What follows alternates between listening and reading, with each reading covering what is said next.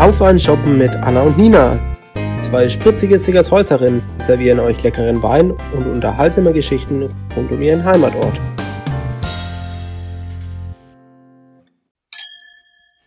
So, hallo. Hier spricht die Nina und zusammen mit der Anna nehmen wir heute eine neue Folge auf von unserem Podcast auf einen Shoppen mit Anna und Nina. Die letzten Male genau, gab es Interviews mit uns, mit Mhm. irgendwelchen netten Gästen, die wir uns eingeladen haben oder zu denen wir uns eingeladen haben. Und jetzt haben wir uns gedacht, wird es mal wieder Zeit für einen Ausflug in die Vergangenheit. Und wir tauchen mal wieder ab in die Siggershäuser Geschichte. Genau, heute kann man sagen, ist mal wieder Achterle. Also das haben wir uns lang aufgehoben. Da ist heute mal wieder der Herr Gratsch, wird er heute mal wieder hören. Den ähm, Schwarzer Rudi werdet ihr hören und den Kereswalder werdet ihr hören. Vor 78 Jahren, also am 14.10.1943, ist bei Siggershausen ein Flugzeug abgestürzt. Und das kann ich mich noch ganz gut dran erinnern, wo wir da eben bei dem Herrn Gratsch war, war ihm das ein ganz, ganz wichtiges Anliegen. Also der ähm, hat sich ja, befasst sich ja unwahrscheinlich viel überhaupt mit Siggershäuser Geschichte, was in Siggershausen und rund um Siggershausen so passiert ist. Aber dieser Flugzeugabsturz, bei dem viele Amerikaner ums Leben gekommen sind, ist einfach ein ganz, ganz wichtiges Thema für ihn. Und um dem Ganzen so ein bisschen die Ehre zu erweisen, haben wir uns das wirklich gut aufgehoben, jetzt bis Oktober. Und was da passiert ist genau, das soll euch der Herr Kratsch jetzt gleich mal selber erzählen. Siegershaus ist kein normaler Ort. Was wir alle schon erlebt haben, am 14. Oktober 1943, 15 Uhr und 3 Minuten, ist da hinten ein B-17-Bomber mit 10 Mann Besatzung abgestürzt und ausgebrannt im Wald.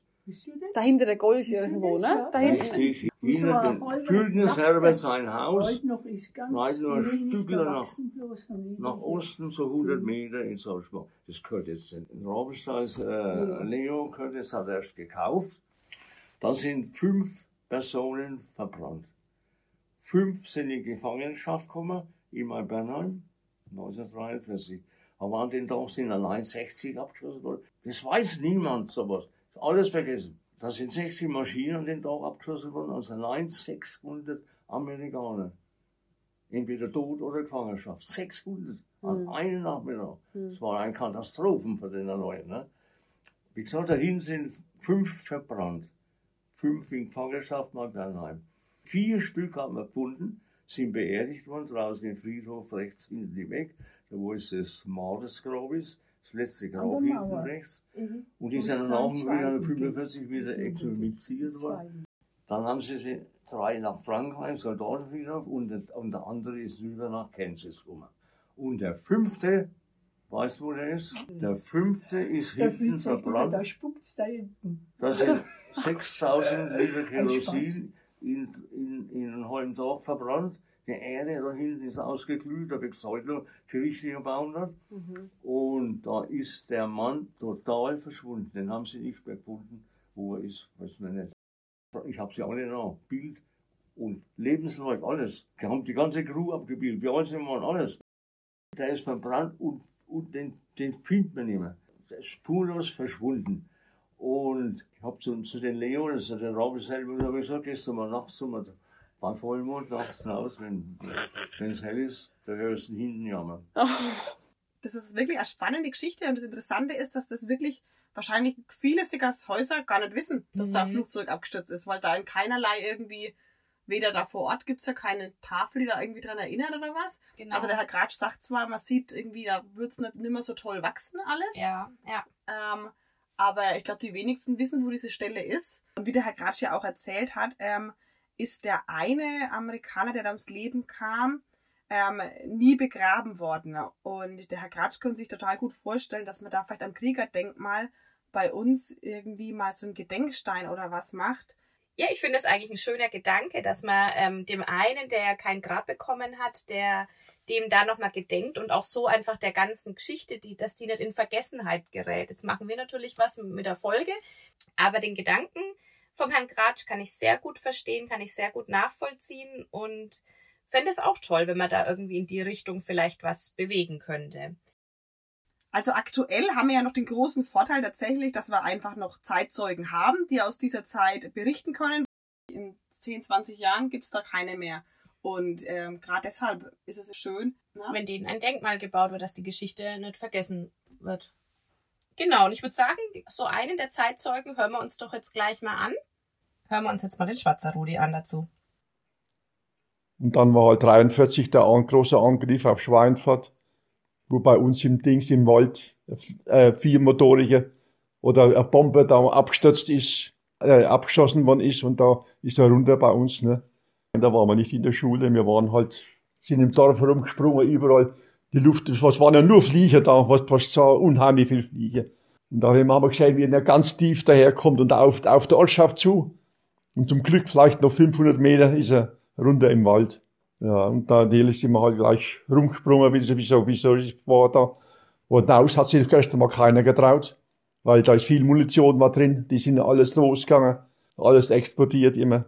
Ja, bis, bis nächstes Mal, bis die Tauche dann war, dann warst du, warst du da rausgeguckt, immer so. Da war, da war, eine, war eine Leiche da, war bloß noch eine, war ganz braun verbrannt und alles. Ja, und dann, ja, da haben wir, waren wir auch dabei, wie sie da auf einmal zwei Särche gebracht haben, haben die Teile von der, wo noch da waren, waren vier Stück, waren drinnen im Flugzeug, die wo tot waren, die hat's halt zerrissen, ne, so. Die anderen sechs Mann sind, glaube ich, in Bernheim abgesprungen, vom Flugzeug noch raus. Ja, also so hat es alles der Rudi Schwarz erlebt, ähm, als kleiner Junge sozusagen. Und auch der Walter Kehrer erinnert sich noch an diesen Tag. Das war an der 43. Haben sie in Schweinfurt bombardiert. Und der Flieger in Richtung mein Bernheim brennend. Und bei der Russermühl ist einer raus mit Vollschirm. Ach, das ist kurz vor mein Bernheim, das alte Haus da am Bach, ne? Quasi. Ja. Ja.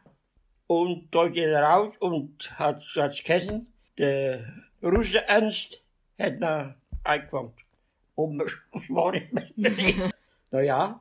Und der ist nach Richtung Wald, Barbenwald, Eigelsee. Und da draußen waren meine Leute und haben Rüben raus. Und vor der haben sie gedreht Richtung Siegershausen. Meine Leute haben, haben Angst gehabt, weil die ganzen gefunden waren.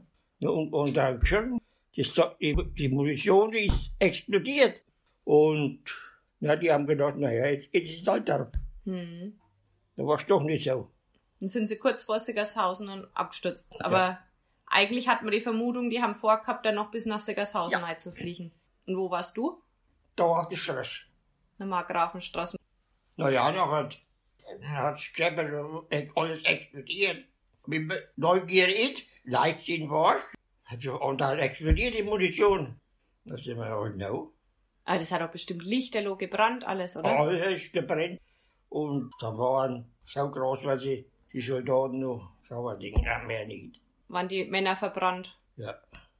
Auf jeden Fall müssen die aber noch, wo sie hochgesetzt sind, noch beieinander gewesen sein. Ne? Die sind ja, wo sie erst noch geladen worden, sind sie auch verbrennt. Und wo dann explodiert die Munition, als wenn da Ding gewesen wäre, dann hatten die einen Bom- Bomben angehoben können. Ne? Das Das war ein gefährliches Zeug. So, war's das für heute? Ähm, heute mal wieder ein bisschen Geschichte für euch mit dem Achterle. Und also in 14 Tagen gibt's wieder eine Folge ähm, mit einem Interview. Und zwar haben wir auch mal wieder gleich zwei Personen. Irgendwie läuft's gerade bei uns, dass Mhm. wir mal gleich zwei Personen interviewen. Ähm, das sind die Steffi und der Fabi, die uns von ihrer kleinen Auszeit auf der Alm erzählen. Ähm, gleich mal vorneweg ähm, werdet ihr dann dazu auch Fotos ähm, auf ähm, Facebook oder Insta dann sehen. Schaltet wieder ein, hört rein. Wenn es wieder heißt, Auf ein Shoppen. Mit Anna und Nina. Tschüss. Tschüss. Tschüss. Tschüss.